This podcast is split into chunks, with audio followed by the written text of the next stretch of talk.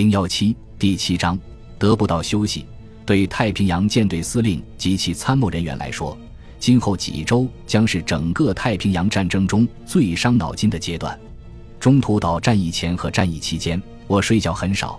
尼米兹回忆说：“因为需要考虑的事情太多。”尼米兹并不是神经容易紧张的人，但是他的责任重大。即使是《爱丽丝漫游奇境记》里爱睡觉的老鼠，处在这种情况下也会失眠的。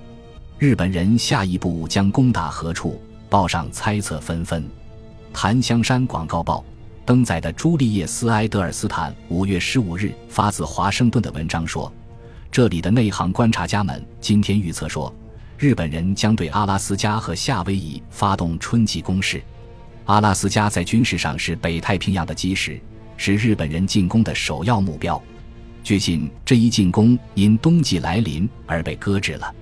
但是，自珍珠港事件以来，有些部队一直在准备应对这一进攻。夏威夷的军人总督迪洛斯·西埃蒙斯中将已经向公众发出警告：夏威夷将遭到攻击。尼米兹很有把握，说可以排除日本进攻夏威夷的可能性。但他必须决定如何对付日军对阿拉斯加的威胁，即使他可以肯定这基本上是日本人的佯攻，但他也不能置之不理。五月十七日，他决定组建北太平洋部队，由罗伯特·伊西奥波尔德海军少将任司令，统帅重巡洋舰“印第安纳波利斯号”和“路易斯维尔号”，轻巡洋舰“火奴鲁鲁号”、“圣路易斯号”和“奈什维尔号”及十艘驱逐舰。另外，尼米兹还负有保卫美国、澳大利亚运输线的责任。他的抉择体现了他的远见卓识，哪怕从中途岛防线抽调一定数量的驱逐舰，也要继续进行正常护航。尼米兹麾下有一支强大的战列舰部队，只要他认为有必要，他完全可以将其派往中途岛。由太平洋舰队前任司令派一海军上将任司令的第一特混舰队住在旧金山。该舰队由战列舰宾夕法尼亚号、马里兰号、科罗拉多号、爱达荷号、田纳西号、新墨西哥号和密西西比号八艘驱逐舰及护航航空母舰长岛号组成。我们充分考虑了将第一特混舰队用于中途岛防御的问题。尼米兹在中途岛战役后向金海军上将报告说：“我们没有动用它，因为让任何能够加强我们对敌航母实施远程打击的部队转做中途岛警戒部队的做法并不可取。”毫无疑问，尼米兹还有其他的考虑，因为他把完全可以用于中途岛的警戒部队派到了阿留申战区。尼米兹和金都估计敌计划有诱出我舰队之大部的内容。战列舰部队速度太慢，不能与快速的航母部队一同行动，而且尼米兹拨不出飞机为长岛号提供掩护，而长岛号上只有二十架飞机。也许尼米兹还考虑到一个不甚明显的因素。一名了解这两位海军上将的军官说，尼米兹并不十分信任派伊，认为他智慧过人，胆量不够，因此不愿过多地信赖派伊去和日本人交战。即便如此，从当时情况看，尼米兹的决定也是深谋远虑的，很有魄力，完全打破了传统。多年来，美国海军一直默守战列舰乃海上皇后的成规，但在珍珠港事件后六个月内，在数量上处于严重劣势的太平洋舰队司令竟故意冷落战列舰。尼米兹并非飞行员出身，而山本享有海军航空力量倡导者的称号。但正是这位美国人决定不向中途岛派遣这种过时的东西。尼米兹真正要求做好准备的部队是航空兵，而且多多益善。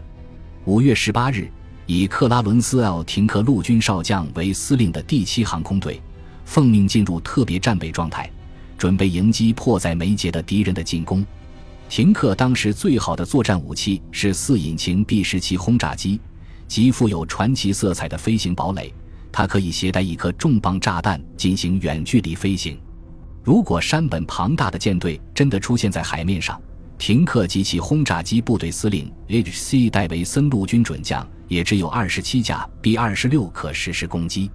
在此之前，第七航空队一直使用飞行堡垒来执行搜索和攻击任务，但是五月十八日进入特别战备后，戴维森连续十天没有给 B 二十六下达搜索任务。他们作为攻击力量，一直挂带着五百磅和六百磅重的爆破炸弹待命。五月十八日起，从本土飞抵夏威夷的新 B 十七轰炸机数量不断增加。通常他们都在上午抵达瓦胡岛，然后立即开进航空维修与供应基地的机库，在那里，维修人员卸下长途飞行中使用的副油箱，在无线电舱内装上辅助油箱，并对其设备和武器进行检查。在二十四小时内，这些新来的飞机就被移交给战斗部队，有的留在瓦胡岛，有的迅速前往中途岛。这些准备工作开始的并不算早。因为日本舰队已经出动。五月二十日，田中的中途岛输送船团离开日本横须贺和吴市的大型海军基地，驶向距日本七百五十海里的集结点色班岛。这位坚韧不拔、经验丰富的将军将在色班岛等待新的命令，并按规定时间继续驶向中途岛。田中部队包括十一艘运兵船、数艘货船和游船，还有辅助舰艇和护航舰。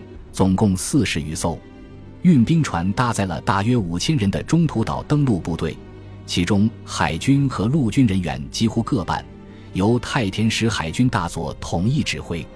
这支队伍包括太田直接指挥的海军第二联合特别陆战队和一木清直陆军大佐直接指挥的陆军一木支队。日本海军部队通常都有数字番号，而陆军部队没有番号，皆以指挥官姓名指称。聪明的情报人员只需了解该部队指挥官的军阶，便可相当准确地判断出他的实力。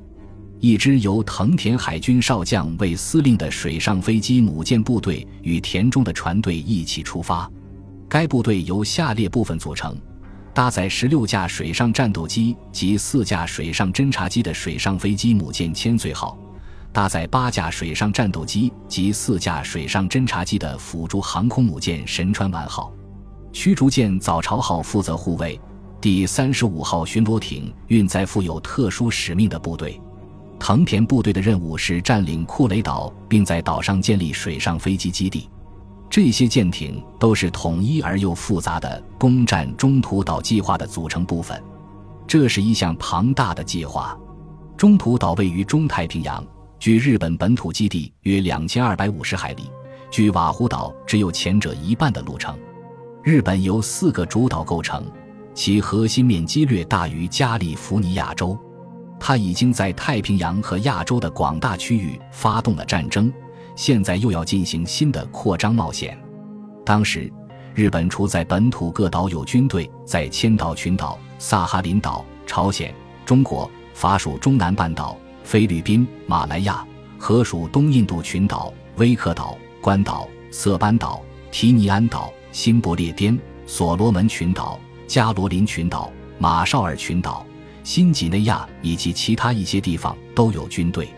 试想一下，要在如此广大的地域装备、运送、供应和维持各类部队，需要怎样的人力、物力、舰船配备和组织工作？人们只要设想一下，这要做出多大的努力，就不难看出日本人为了荣誉，在一九四一年十二月七日贸然开战面临的问题有多大。而如今在中途岛，他们又想干什么？由于美国潜艇四处活动，田中有日本十艘最好的驱逐舰护航，这些驱逐舰都取了与战争很不相配的诗意十足的名字。其中有参加过袭击珍珠港的不知火号、霞号、线号和扬言号，这些舰艇速度快、火力强，排水量约为两千吨，装有八个二十四英寸口径的鱼雷发射管及六门五点五英寸口径的有遮护的双联装火炮。作战计划规定，在抵达色班岛前，驱逐舰的最终目的地应对他们的舰长保密。但至少有一名舰长从田中那里提前知道了。五月二十日，在武港，田中向天津封号舰长原为义海军少佐透露了消息。在这之前，对天津封号的人员进行了大规模调整。到五月中旬，天津风号上有经验的军官及大半船员都被换掉了。袁维义估计，该舰至少需要两个月才能恢复战斗力。其他驱逐舰舰长大都面临同样的情况。袁维义听到田中的话之后，像以往一样立即做出了反应。他看着田中，似乎感到统帅部的成员和整个统帅部都失去了理智。接着，他激动地大喊起来：“什么？这是搞什么名堂？司令官？难道就用这样的部队去打仗？”田中示意这位敢于直言的部下安静下来，并承认说。事实上，我也没有把握，但愿这不是真的。然而，这是千真万确的事实。因此，在驶向色班岛途中，在田中的护航驱逐舰舰长中，至少有一人情绪非常低落。本集播放完毕，感谢您的收听，喜欢请订阅加关注，主页有更多精彩内容。